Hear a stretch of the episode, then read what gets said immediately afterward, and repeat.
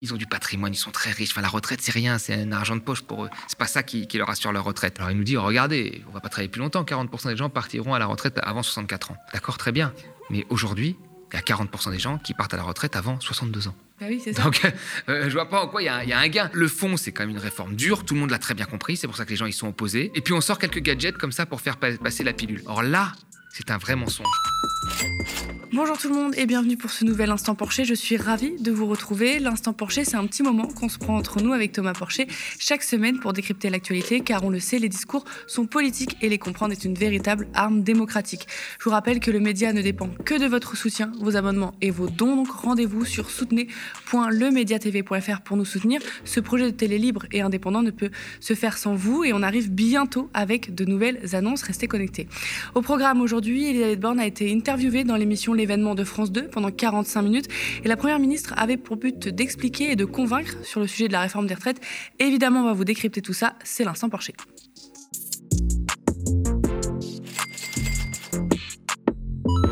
On a regardé euh, l'émission L'événement sur France 2 avec Thomas jeudi dernier où Caroline Roux a reçu Elisabeth Borne. 45 minutes où la Première ministre tente de convaincre sur la nécessité de faire la réforme des retraites. On va vous décrypter tout ça avec Thomas, bien sûr. Une longue interview où on a l'impression que la Première ministre euh, n'a pas vu l'énorme mobilisation, car pour avoir regardé le discours de la présentation de la réforme il y a quelques semaines, on n'a pas vraiment appris plus. Et Elisabeth Borne campe sur la volonté, je cite, de préserver le système de répartition auquel elle tient personnellement. Elle l'a dit, on va regarder un petit extrait. Mais vous leur dites, cette réforme, j'y tiens, elle se fera. Je leur dis que c'est indispensable de mener une réforme pour préserver notre système de retraite par répartition.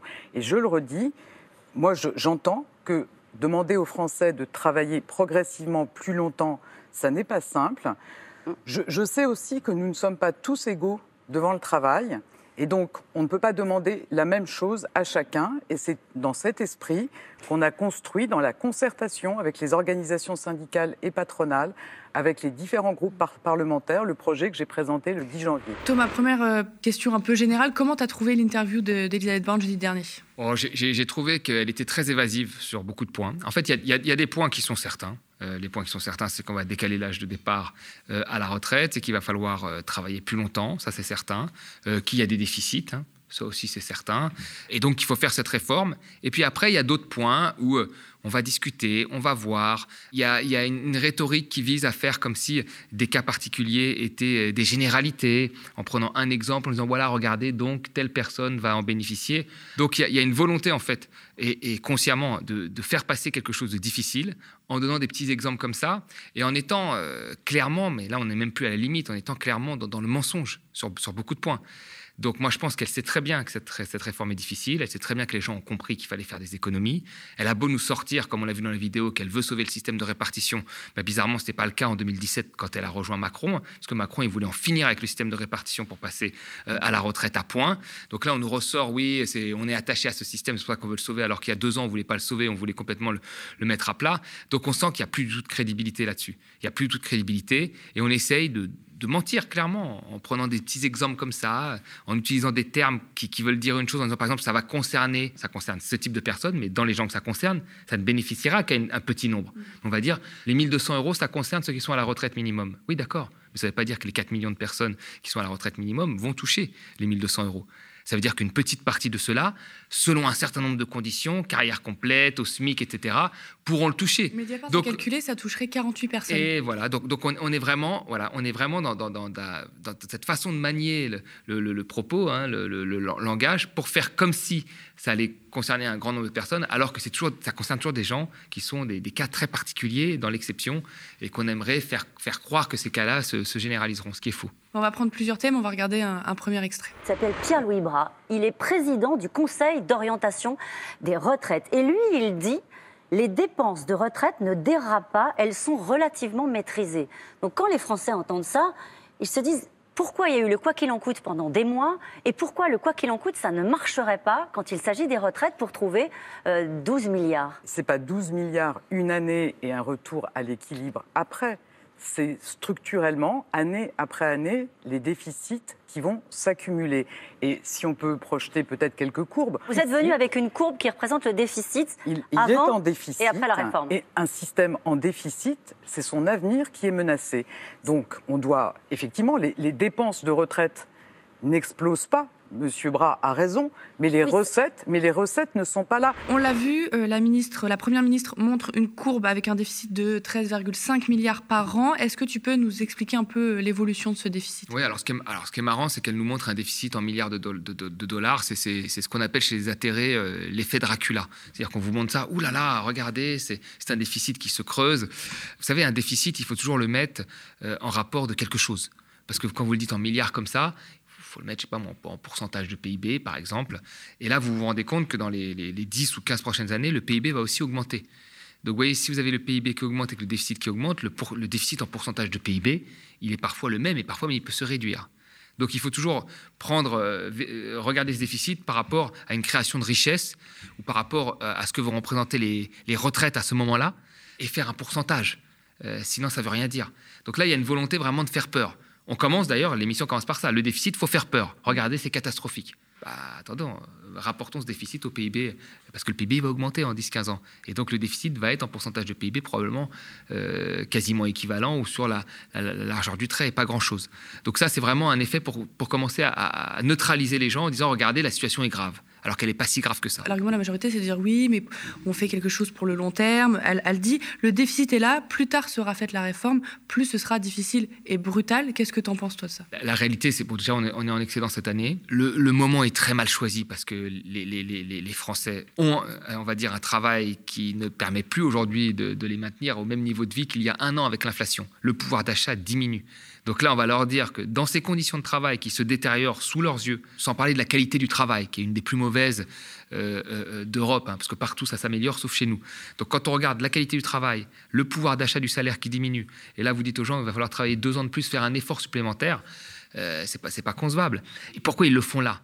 Maintenant. Et je me souviens qu'ils avaient, ils ont quand même cette obsession sur les retraites depuis longtemps. Mhm. Parce que rappelons-nous une chose, la première réunion sur le Covid, avant le premier confinement, il y a une, une réunion avec le Covid avec M. Philippe, euh, ce qu'ils avaient parlé à l'époque, c'est des retraites.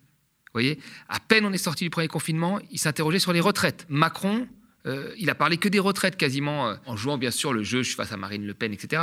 Mais c'était l'argument des retraites parce qu'il savait qu'il pouvait le jouer à ce moment-là. Donc euh, c'est une obsession. Et pourquoi c'est une obsession? Parce que c'est des promesses qui ont été faites à la Commission européenne. C'est des promesses contre le plan de relance, c'est des promesses de, réformes structurelles qui sont faites. Voilà, il y a des promesses et puis il y a une vision derrière aussi de Macron qui n'aurait probablement pas besoin de l'Europe pour les faire, une vision libérale qui fait que la retraite par répartition, la gestion des retraites par répartition, surfinancement des cotisations, c'est quelque chose qui n'est pas possible pour eux. Il faut passer à un autre système. Et quand on décale l'âge de départ à la retraite, bah, on ouvre la voie à la capitalisation en fait pour les plus riches. Donc on ouvre la voie à l'individualisation euh, des retraites. Bah, je cite encore Elisabeth Borne, elle dit C'est ma responsabilité de dire la vérité. Si on ne fait rien, le système ne sera pas à l'équilibre. On sera amené à baisser les pensions et ou augmenter les impôts, les cotisations. Ça va casser la dynamique de création d'emplois. Donc cela va baisser le pouvoir d'achat et augmenter le chômage. Je me fais un peu l'avocat du diable, mais qu'est-ce qu'on peut répondre à ça du bah, coup? Alors déjà, la première des choses, c'est qu'il euh, il est vrai que les pensions vont diminuer. Même si on ne fait rien, les pensions vont diminuer parce que notre génération a plus de carrières hachées que l'ancienne génération. Donc ça va diminuer. Ça, c'est clair et net. Mais la réforme que propose Macron et Borne va les faire encore plus diminuer. Donc ça ne répond en rien à, la problématique de base, ça la détériore même. Ça rend le problème encore plus, encore plus fort. Après, sur les cotisations, euh, là où elle se trompe, c'est que, vous savez, on, a, eu de plus en plus de, retraités par rapport aux actifs ces, ces 50 dernières années. Euh, comment on a fait? Comment on a fait pour maintenir notre système de répartition eh ben, On a tous cotisé dans la joie. On a augmenté les cotisations, on a, on a, on a donné une plus grosse part de notre PIB euh, qu'on a consacré aux retraites le choc démographique qui est devant nous est un choc qui est extrêmement faible. Donc on pourrait faire finalement la même chose. Et après cette idée que quand il y a plus de cotisations, il y a du chômage, il n'y a pas beaucoup de, consensus là-dessus. Il y a des pays qui ont des fortes cotisations, qui ont des chômages faibles. Il y a des, pays qui ont très peu de cotisations et qui ont des chômages euh, élevés. Donc il n'y a pas de lien évident. Mais là, c'est une façon en fait de fermer toutes les portes au débat pour dire qu'à la fin, bah, vous regardez, euh, il n'y a qu'une seule voie possible, c'est la voie de Macron. Euh, alors qu'en fait, il y a plein d'autres voies possibles, des voies qu'on a fait dans le passé, et puis il y a des vérités qui ne sont pas des vérités, comme le lien entre cotisation et chômage, ce qui est, parfaitement faux. D'ailleurs, je rappelle une chose, hein, c'est que le CICE, euh, c'est des baisses de cotisation sur les bas salaires qui devaient créer un million d'emplois et qui n'ont pas créé un million d'emplois. Donc ça fait des années qu'on nous parle de ça. Et ça fait longtemps déjà que sur les bas salaires, il y a des, baisses de charges euh, parce que ça allait créer soi-disant de l'emploi. Qu'est-ce que ça a fait? Ça fait une trappe à, pauvreté où on préfère embaucher des, employés à faible salaire parce que euh, on a des exonérations. Et donc après, on va se plaindre que les gens ont des faibles salaires. Et puis ça n'a jamais créé les millions d'emplois qu'on nous a promis. bien au contraire. Pourquoi les recettes ne sont pas là? Parce qu'il y a une réalité démographique dans notre pays. Un système de retraite par répartition, c'est que ce sont ceux qui travaillent, les actifs, qui payent des cotisations pour payer les pensions des retraités. Dans les années 70, il y avait trois actifs pour financer la pension d'un retraité. Au début des années 2000, on avait deux personnes pour financer la, pension d'un retraité. Aujourd'hui, on est à 1,7 et demain, on va continuer à avoir moins d'actifs pour financer les pensions des retraités. Donc, je le redis, ça veut dire quoi? Ça veut dire que s'il y a moins d'actifs, il y a moins d'argent. Donc, soit on baisse les pensions, soit on augmente les cotisations, on augmente les impôts. Et là, on casse toute la dynamique de création d'emplois. 1,7 million d'emplois créés depuis le début, depuis 2017. Tout ça, ça veut dire un taux de chômage qui baisse, un taux de chômage qui est au plus bas depuis 15 ans. Et moi, je crois que pour notre pays, le plein emploi, c'est fondamental. Elisabeth Borne, elle montre ces chiffres. Donc, en 1960, il y a 4 actifs pour un retraité. En 2023, il y a 1,7 actifs pour un retraité et en 2050, on prévoit 1,2 actifs pour un retraité. Qu'on fait face là à un problème démographique comme le prétend Elisabeth Borne Non, mais les chiffres parlent d'eux-mêmes là. Ce qui est assez marrant, c'est que tu, l'as bien dit, on va le répéter. Il y a, en 1960, il y avait 4 euh, actifs pour un retraité. En 2023, il y a 1,7 actifs pour un retraité. Donc vous avez vu déjà comme on a drastiquement changé le rapport entre actifs et retraités. Et là, ce qui va mettre à terre notre système de, retraite par répartition, c'est le passage de 1,7 actifs à 1,2 actifs en 2050. Vous vous rendez compte? Donc dans 30 ans, dans 30 ans, c'est ça, c'est ce, juste ce petit changement. Alors que dans le changement qui est derrière nous, le choc démographique qui était derrière nous, c'était un grand changement. Et on a réussi à s'en sortir, comme j'ai dit, en cotisant plus, en augmentant la part de richesse que l'on donne aux retraités, parce qu'il y a plus de retraités. Et là, il y en aura encore plus, c'est normal de leur en donner un peu plus. Voilà, c'est tout. Mais le vrai choc démographique est derrière nous. On, l'a déjà passé. Ce qui est devant nous, c'est un mouvement de 1,7 à 1,2 sur 30 ans. Mm. Enfin, ça va, on peut l'encaisser. Sachant que la productivité augmente, enfin, je veux dire, sachant qu'on est dans un pays où les richesses augmentent. On n'est pas dans un pays pauvre, on n'est pas dans un pays où les richesses sont stables. Donc on peut quand même supporter ce choc. Et là, on dit non, non, on ne peut pas le supporter. Donc il faut dès maintenant, dès aujourd'hui, faire en sorte que les gens travaillent plus longtemps. Donc il y a des gens là, ils sont à la retraite dans 3-4 ans, ils vont devoir travailler plus longtemps. Ce qui mine quand même tout ça, je veux dire, il faut bien l'avoir en tête. Notre système de répartition, c'est un, contrat entre, entre jeunes générations et retraités. Il y a des gens qui ont cotisé toute leur vie là, qui vont arriver dans 5, dans ans à la retraite, et là, on change le contrat. Mm. Donc ça mine la confiance que l'on peut, peut, avoir dans, dans, le fonctionnement de notre modèle social et même des institutions de manière générale. Parce que là, quelqu'un qui a cotisé pendant peut-être 35, 36, 37, ben on change le contrat euh, en, milieu de, euh, de vie. C'est pas quelque chose. Moi, l'instabilité qu'il y a autour des retraites depuis dix ans avec les réformes de Sarkozy, de Hollande et maintenant de Macron, ben, ça mine la confiance qu'on a dans notre système de répartition. C'est ça le vrai problème.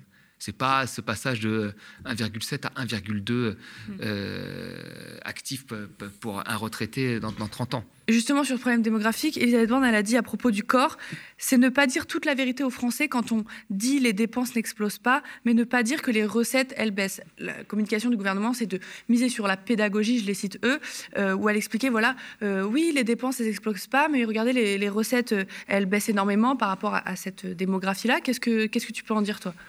Dire ça, c'est d'être très mauvaise foi, parce que le, corps fait une grosse partie de ses prévisions, en partie en fonction des prévisions aussi du gouvernement, de la politique du gouvernement quand ils disent qu'il y aura 5% de chômage, etc. Enfin, ils tiennent compte de tout ça.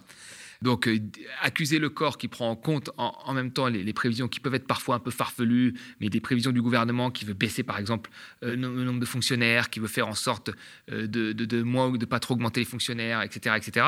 Donc, tout ça est pris en compte dans, les prévisions du corps. Mais là où elle dit qu'il y a un problème de, cotisation, bah, elle, elle, pointe du doigt quelque chose d'important. C'est que la question des retraites, c'est pas qu'une question de démographie. C'est une question aussi de cotisation et aussi de salaire. Si vous avez des salaires élevés, vous avez plus de rentrées. Donc c'est aussi ça. La vraie question, c'est aussi la, question de la, négociation salariale et du débat autour des salaires aujourd'hui. Les salaires sont trop faibles, plus ils sont faibles, moins vous avez de rentrée. Mhm. Plus ils sont élevés, plus vous aurez de rentrée. Donc il y a aussi un, vrai point à donner sur les salaires, sur les salaires des fonctionnaires Et puis allons plus loin même sur les emplois dont nous avons besoin dans la fonction publique, la petite enfance, etc. Parce que si nous avons tout ça, peut-être que les déficits sont euh, euh, résolus sans qu'on touche à rien. Les gauches, les économistes ont trouvé et proposé d'autres moyens de financement pour les retraites, tu viens de le dire. Dans ces propositions, il y a taxer le capital, taxer les infimes plus riches qui accumulent et accaparent de plus en plus de richesses, on en a bien parlé ici, taxer les super profits aussi. Et la question a été posée à Elisabeth Borne, on regarde. La NUPES a présenté des propositions de 110 milliards d'impôts supplémentaires, a présenté des propositions qui viendraient amputer le pouvoir d'achat de tous les salariés. Alors on peut vouloir répondre par des taxes, par des impôts, par des cotisations sociales plus importantes. Nous, on pense que c'est très important de préserver le pouvoir d'achat, a fortiori dans la période actuelle, y compris des retraités. Vous savez qu'il y a eu des mesures qui ont été prises dans le précédent quinquennat pour les retraités aisés, pour qu'ils contribuent notamment au travers de la CSG, pour baisser, pour baisser les cotisations des salariés. Et là Vous encore, revenu sur cette et là encore, sur la CSG. pas sur les plus aisés. Ça, ça, a permis de baisser les cotisations sociales des salariés. Il ne faut pas alourdir les cotisations sociales. Il ne faut pas répondre par des impôts. Et que, effectivement, on demande aux Français de travailler progressivement plus longtemps, comme le font nos voisins, comme l'ont fait avant nous des majorités de droite comme de gauche. Qu'est-ce que tu penses de sa réponse du coup? Ce qui est intéressant par, toutes les solutions alternatives qui ont été proposées par des économistes euh, ou des gens de, gauche, c'est qu'on se rend compte que dans ce pays, il y a de l'argent. Il y a de l'argent dans ce pays. Qui on veut prélever et où est-ce qu'on veut mettre cet argent? Tant qu'il y a de l'argent, c'est ça l'économie, c'est la valeur que tu crées, la répartition que tu fais ensuite de cette valeur. Et il y a beaucoup de valeurs créées. Il y a beaucoup de gens qui en récupèrent. Et donc si on décide à un moment d'en prendre pour les mettre dans les retraites ou les hôpitaux ou ailleurs, c'est possible parce que cet argent est là. Et ça, c'est important de le rappeler dans la tête des gens. Et là, on refuse de faire ça et on demande aux gens de faire des efforts. Donc ça, c'est la première des choses. Ensuite, sur la question, on va dire, du fonctionnement même d'un système de répartition. Un système de répartition, effectivement, c'est ceux qui cotisent, qui financent ceux qui sont à la retraite. Et donc, on dit, bah, alors si on va chercher d'autres sources de revenus, on casse de fait le système de répartition et on passe à autre chose. Peut-être, mais même si on se passe, même si on se passe de tout cet argent, on peut quand même rééquilibrer notre système de répartition en augmentant les salaires ou en, revenant même sur la, sur la défiscalisation des heures supplémentaires. C'est des choses sur lesquelles euh, on peut revenir et qui permettent d'avoir des rentrées supplémentaires. On va passer à un autre thème, c'est parti. Il faut comprendre à quel point c'est blessant quand on est dans la situation de Christine, qu'on a des compétences, de l'expérience et qu'on n'arrive pas à décrocher un emploi parce qu'on est senior. Donc effectivement, il faut que les représentations, l'image qu'on a des seniors en entreprise, que les comportements, que les pratiques changent. Je peux peut-être donner juste un chiffre pour les gens qui nous regardent pour prendre la mesure de ce que représente cette problématique pour euh, la Première ministre que vous êtes. Au moment de liquider ses droits à la retraite, près de un senior sur deux n'est plus en emploi. C'est ça la difficulté. Euh, on a un taux d'emploi des seniors qui est très faible par rapport à nos voisins européens. Donc comment est-ce qu'on contraint d'une certaine manière les entreprises à l'embaucher et embaucher tous ceux qui ont envie de travailler jusqu'à 64 ans. C'est pour ça qu'on va mettre des indicateurs qui montreront par exemple si l'entreprise assure la formation des seniors au même titre que les autres salariés. On sait que ça peut arriver dans des entreprises, hein, qu'au bout d'un moment, on se dise, bah, cette personne, compte tenu de son âge, on ne lui propose plus de formation. Oui. Donc cet index, il va permettre de, de mettre en évidence, de montrer les entreprises qui ont un bon comportement à l'égard des seniors et celles qui n'ont pas un bon comportement. Et vous pensez que ça va suffire? Alors je pense qu'on doit aller sans doute plus loin. Dès à présent, si les entreprises ne renseignaient pas cet, index, on prévoit une sanction financière. Mais je pense qu'on peut aller plus loin et le débat de la semaine prochaine sera sans doute l'occasion de le faire en disant que les entreprises dont l'index montre qu'elles n'ont pas des bonnes pratiques à l'égard des seniors, si elles n'ont pas un plan d'action elles doivent mettre en place un plan d'action qui évidemment sera négocié dans l'entreprise. Si elles ne le font pas ou s'il n'y a pas des effets pour corriger ces mauvaises pratiques, alors il pourra aussi y avoir des sanctions. Alors qu'est-ce que tu penses de cette création de cet index-là bah, Cet index, on voit bien en fait qu'on est toujours dans la même euh, logique de, Macron, c'est-à-dire qu'on met des contraintes euh, aux plus faibles, très fortes, et là, on réforme dur sur l'assurance chômage, sur les retraites, euh, sur le marché du travail. Et sur ce qui concerne, on va dire, les entreprises, on les incite seulement. Il n'y a rien légalement qui les contraigne employer des seniors, euh, on les incite, c'est tout ce qu'on fait. Alors, c'est un peu plus fort que de les appeler seulement, comme le fait Bruno Le Maire, on appelle à augmenter les salaires, etc. Là, on les incite. Alors, c'est basé sur quoi cet index senior? C'est basé sur, sur le, ce qu'on appelle le name and shame game. C'est-à-dire que si une entreprise ne joue pas le jeu, elle se tape la honte. Bon, euh, on voit que ça n'a jamais été efficace. Je veux dire, l'accord de Paris sur le climat a été basé là-dessus, sur cette méthode où il ne faut pas contraindre les puissants, il faut leur dire qu'ils auront la honte s'ils ne font pas.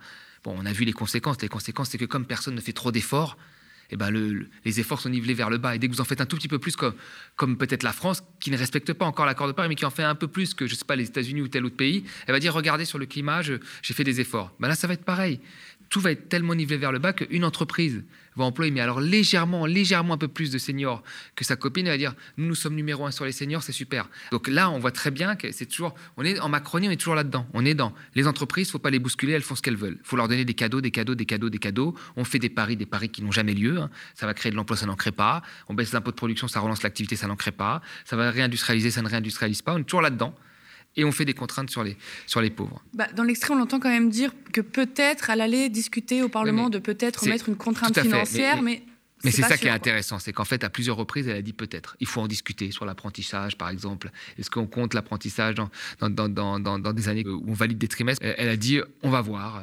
Euh, on verra, on va en discuter avec les partenaires, il faut élargir, il faut voir. Voilà. Donc sur tout, tout ce qui concerne les à côté, on va voir, on va discuter. Mm. Par contre, il y a plein d'autres choses où on ne discute plus parce qu'on sait qu'il faut faire ça, il faut économiser ces 10 milliards, et toutes les, les, propositions qui sont faites ne peuvent être acceptées que si la contrainte budgétaire de, de, plus de 10 milliards est respectée. Justement, tu, parles de, tu parlais de cadeaux. J'ai entendu une interview, dans l'interview, la Première ministre dire qu'il pourrait, je cite, encourager à embaucher des seniors. Est-ce qu'on ne serait pas sur une nouvelle aide publique euh, en vue là? Je ne sais pas ce qu'ils inventeraient encore comme usine à gaz, mais, mais on sait que ce sera inefficace. Et que même si ça devenait efficace, ça, ça inciterait les patrons à réemployer des seniors à, des, niveaux de salaire très faibles. Mhm.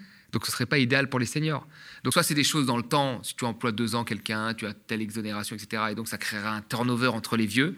Soit ce sera des, exonérations fiscales au-delà, en dessous d'un certain salaire, ce qui euh, incitera les entreprises à embaucher les vieux, enfin les seniors, pardon, à des niveaux de salaire trop faibles. Elisabeth Borne, elle a du mal à dire que c'était une réforme juste, elle a eu du mal à le sortir, elle a un peu tourné autour du pot. Euh, question pénibilité du travail, la Première ministre dit reconnaître qu'on n'est pas tous égaux devant le travail. On écoute ce qui est proposé avec la réforme sur ce thème. Pour que les gens qui, nous regardent comprennent, je prends l'exemple d'un déménageur. Il a commencé à travailler à 20 ans. Il ne se voit pas forcément travailler jusqu'à 64 ans et on le comprend.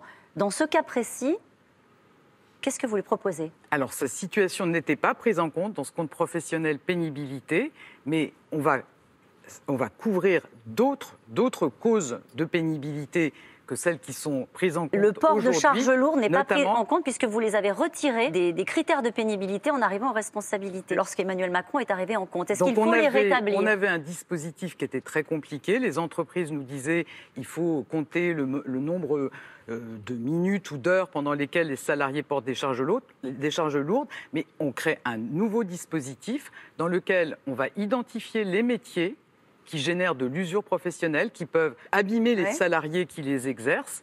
Et sur ces métiers, d'abord, on va faire de la prévention. On va mmh. mettre en place un, un fonds d'un milliard d'euros pour permettre aux employeurs de mieux équiper les salariés, pour permettre aussi aux salariés de se former, par exemple pour devenir chef d'équipe ou pour permettre de passer à un nouveau métier quand on est dans un métier difficile. Donc on pourra plus facilement changer de métier. Et puis on va mettre en place une visite médicale dans la continuité de ce qu'on a porté dans le précédent quinquennat sur le suivi de la santé mmh. au travail, une visite médicale à 45 ans pour les métiers qui sont exposés à ces difficultés. À partir de 45 ans, on suivra le salarié en accompagnant l'entreprise, soit pour aménager son poste de travail, soit là encore pour se former. Et il aura une deuxième visite médicale? Et à, partir de 60 ans, 60-61 ans, il pourra avoir, il aura une visite médicale permettant un départ anticipé à 62 ans. Il ira voir son médecin traitant et il dira j'ai mal au dos, je peux plus être carleur. C'est le médecin du travail qui fera ce suivi et ce sera le médecin conseil de l'assurance maladie qui pourra lui permettre d'avoir une retraite à 62 ans à taux plein. Qu'est-ce que tu en penses du coup là de, Alors là, c'est toute euh, la, contradiction de, la Macronie, parce que c'est eux qui ont supprimé le compte pénibilité, hein, qui ont supprimé un certain nombre de critères en disant que bon voilà, on avait trop de critères en France, euh, voilà, c'est trop compliqué, on a trop de critères. Euh, je rappelle quand même qu'on a dépassé la Roumanie sur le nombre de morts aujourd'hui au travail. Il fallait, fallait, quand même le faire. Il y avait trop de critères, etc., etc. Et puis maintenant, on sort ça du chapeau parce que comme il faut faire passer cette réforme Il faut dire, bah, écoutez, on va tenir compte de la pénibilité sur un certain nombre de personnes. Comment? En prenant un rendez-vous dans la médecine du travail, etc., euh, etc. Donc, on voit, très bien que ça va être du cas par cas, c'est du coup de goutte, ça. Voilà. Et on va faire en sorte que la, réforme passe et, paraisse plus juste. Donc, on est vraiment dans des gadgets à chaque fois. C'est comme l'index senior, c'est du gadget. Mm. Le, fond, c'est quand même une réforme dure. Tout le monde l'a très bien compris. C'est pour ça que les gens y sont opposés. Euh, et puis, on sort quelques gadgets comme ça pour faire passer la pilule. Et puis, on sort aussi quelques éléments rhétoriques, parfois qui sont faux. Euh, juste après, avait un débat Gabriel Attal, il dit 40% des gens partiront euh, à la retraite avant 64 ans. Alors il nous dit, regardez, on va pas travailler plus longtemps, 40% des gens partiront à la retraite avant, avant 64 ans. D'accord, très bien. Mais aujourd'hui, il y a 40% des gens qui partent à la retraite avant 62 ans. Ah ça. Donc, euh, je vois pas en quoi il y, a un gain. Donc, vous voyez, on, ment comme ça. On sort des chiffres, on ment on dit voilà, c'est 40%, donc on dit ah ben en fait ça concerne 40%, ça concerne pas tout le monde, euh, les policiers, l'armée, ceux qui sont handicapés, etc. partiront, partiront plus tôt. Mais c'est déjà le cas, 40% euh, avant 62 ans. Donc c'est un mensonge ça, c'est un mensonge. Et il profite d'une certaine complexité du système de retraite, euh, il est vrai, hein, euh, pour dire un certain nombre de mensonges comme ça. Un autre thème a plutôt mis mal à l'aise notre Première ministre, c'est la question des femmes, où Elisabeth Borne n'a pas su nous dire pourquoi la réforme serait bénéfique pour elle. Est-ce que tu en as quelque chose à dire, toi, de, cet extrait, où elle était visiblement, elle n'arrivait pas à répondre à la question Oui, parce que tout le monde, enfin, il y a eu tellement de débats là-dessus après la sortie de, de, Riester, pour, pour, euh, et tout le monde a bien compris que les femmes allaient être, être pénalisées. Après, ce qu'elle essaie de nous dire, c'est qu'aujourd'hui, les femmes partent plus tard à la retraite que les hommes, et qu'avec la réforme, elles partiront plus tôt que les hommes. Et donc, cette réforme est juste. Or là, c'est un vrai mensonge, parce que même si on ne faisait pas de réforme, on aurait cette inversion des courbes. C'est-à-dire que, parce que ce n'est pas du tout la même, je veux dire, aujourd'hui, les femmes travaillent plus qu'à l'époque. Donc, on aurait cette inversion des, courbes. Et donc là, elle utilise ça, alors même que cette réforme va faire en sorte euh, euh, d'amoindrir ce changement. Voyez? Et elle sort ça pour dire que la réforme peut passer. Les débats sur la réforme commencent à l'Assemblée ce lundi. D'ailleurs, on y était avec le média, donc restez connectés sur les émissions euh, Toujours Debout. Et Elisabeth Borne se dit très attachée aux discussions, aux compromis, même si on sait que le débat parlementaire sera limité, car cela passe par le PLFSS rectificatif, donc au bout de 50 jours, accord ou pas, ça passe. Bref, Thomas, que penser globalement de cette interview et de la réforme euh, qui va commencer En fait, ce qu'on voit dans les sondages, et, je suis un peu traversé par ça aussi, moi, à titre personnel, c'est qu'on voit que les gens sont contre, majoritairement contre, bah, quasiment 60-70% ils se disent que le gouvernement va quand même la passer. Et, moi, je suis persuadé qu'il va la passer. Il faut aller, il faut aller jusqu'au bout, il faut lutter jusqu'au bout. La, la, grande monte et on sent que le gouvernement est de plus en plus gêné. Mhm. Il y a de plus en plus de débunkage d'économistes, etc. autour de cette réforme. Et on, dès le début, on savait que cette réforme, tout le monde allait y perdre parce qu'elle n'avait qu'un seul but, c'était de faire des économies. Voilà des économies de cadeaux aux entreprises. Il faut jamais l'oublier, ça c'est Macron lui-même qui l'a dit, c'est Bruno Le Maire qui l'a dit. Mais ils vont aller jusqu'au bout parce que, parce que en fait, dans leur vie personnelle, ils ne sont pas impactés par ça.